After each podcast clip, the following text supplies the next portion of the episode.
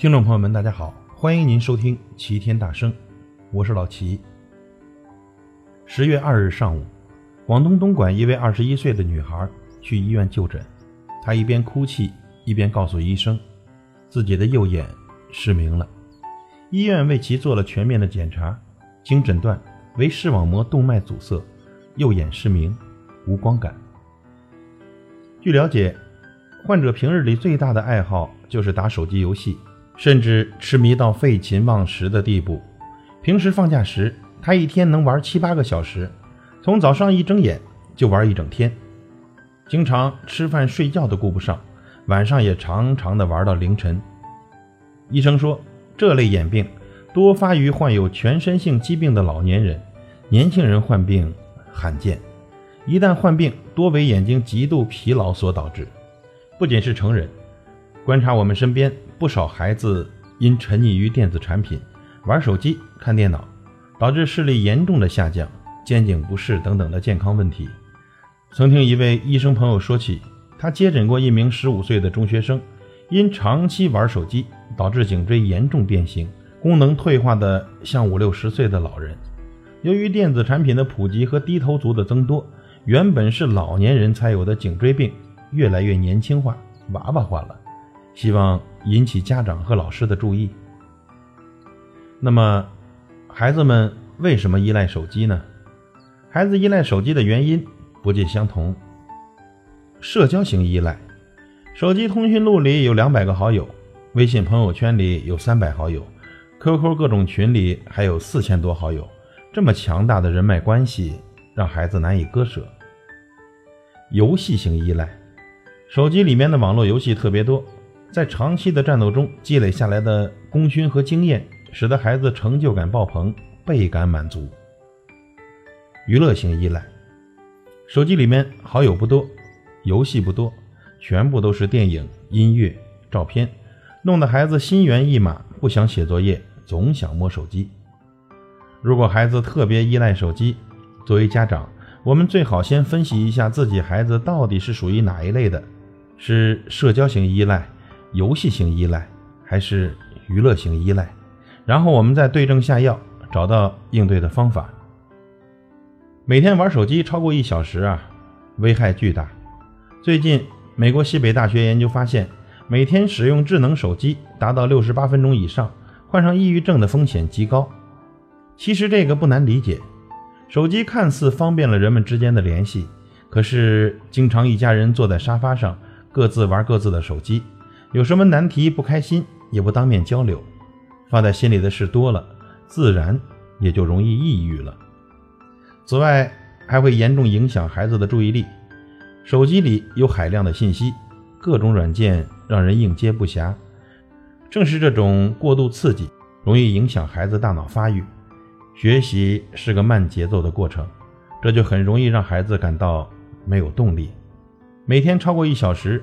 三到四年以后，注意力将会落后于同龄人一大截。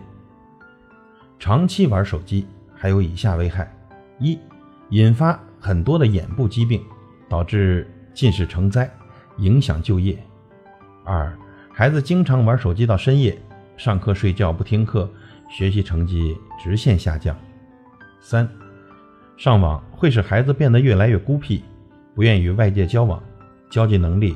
越来越差。四，玩手机替代了孩子的玩耍，导致孩子活动减少，进而影响到孩子的身体发育。五，玩手机限制了孩子的感觉体验，易使孩子分不清虚幻和现实。六，游戏里打打杀杀，容易使孩子性格变得暴躁。那么，究竟怎么样才能让孩子不沉迷于手机呢？我们不妨试试下面这几招：一、约法三章，犯规要有惩罚。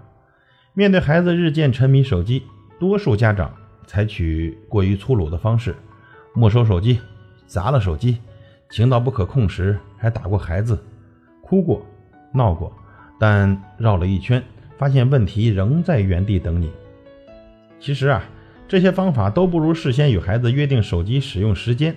来的有效，家长可以抽出十分钟，制定一份手机的使用守则，例如：一、手机不可以带去学校，孩子要学会和同学面对面交流，这是最基本的生活技能。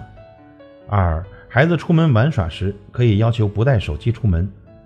三、小学生，周一到周五，十九点三十，周末，二十一点，准时将手机收走，并且关机，直到第二天早上七点半才可以开机。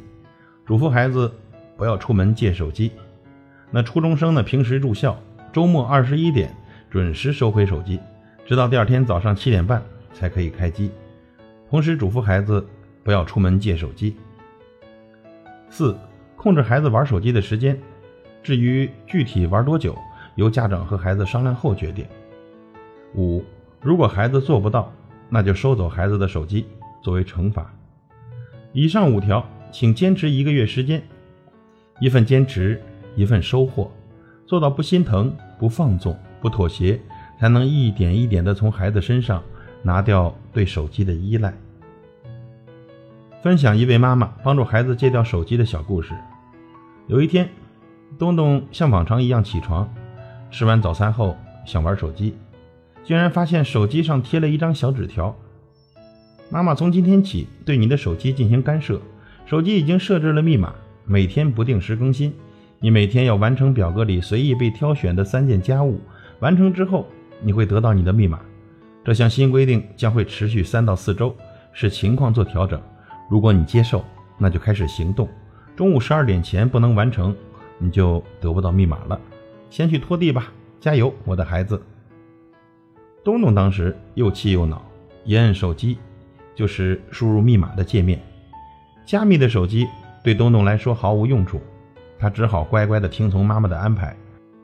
他拎着一桶水，拿着拖把，把楼上楼下来回跑，将地板拖得干干净净。当他弯腰拖桌子底下的地板时，发现桌角上粘着一张纸条。不错哟，完成了第一件家务，请将自己的书桌整理干净吧。当他把自己凌乱的书桌整理干净时，发现了桌子中心另一张纸条，真棒！妈妈看到你的努力了，请出门将垃圾倒了吧，你会找到你要的密码。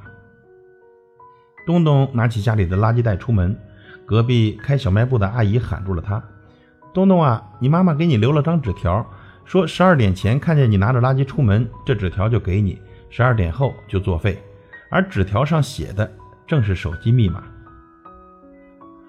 不得不说，这个妈妈的新规定不仅在一定程度上转移了孩子对手机的注意力，还养成了孩子做家务的好习惯。事实证明，一周后，东东不再对手机过分迷恋了。我们做家长的还要以身作则。有些家长不禁会说：“我试过和孩子约定手机使用守则。”但是没有用，那是因为孩子觉得这份守则只针对自己太不公平了。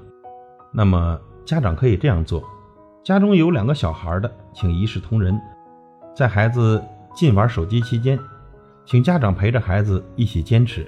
也就是说，家长也要以身作则，陪孩子时不玩手机。当家长在陪伴孩子的时候，无论是陪写作业还是陪玩，可以提前将手机静音。并且不让手机暴露在孩子面前，保证家长的陪伴是一心一意的。那么传递给孩子也是正面的反馈，而不是孩子以后有了手机就不再需要家长的陪伴了。孩子闹脾气时，不要拿手机哄。孩子是情绪多变的物种，有时候谁也没惹他，他自己一个人生闷气或者来闹闹你，家长觉得烦，怎么哄都不听。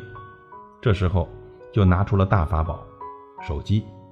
而孩子的手机瘾多半就是这样染上的，因此，家长要坚持自己的原则，不管孩子怎么闹脾气，不要用给孩子玩手机的快速解决方法，不要养成孩子依赖手机的坏习惯。家长的态度一定要坚定。如果家长已经开始实施如何解决孩子玩手机的方法时，态度一定要坚决，要让孩子看到你不达目的誓不罢休的决心。在达成约定的过程中。要尽量吸取孩子的意见，千万不能把约定变成父母单方面的命令。让我们共同努力，为孩子的健康成长加油。感谢您的收听，我是老齐，再会。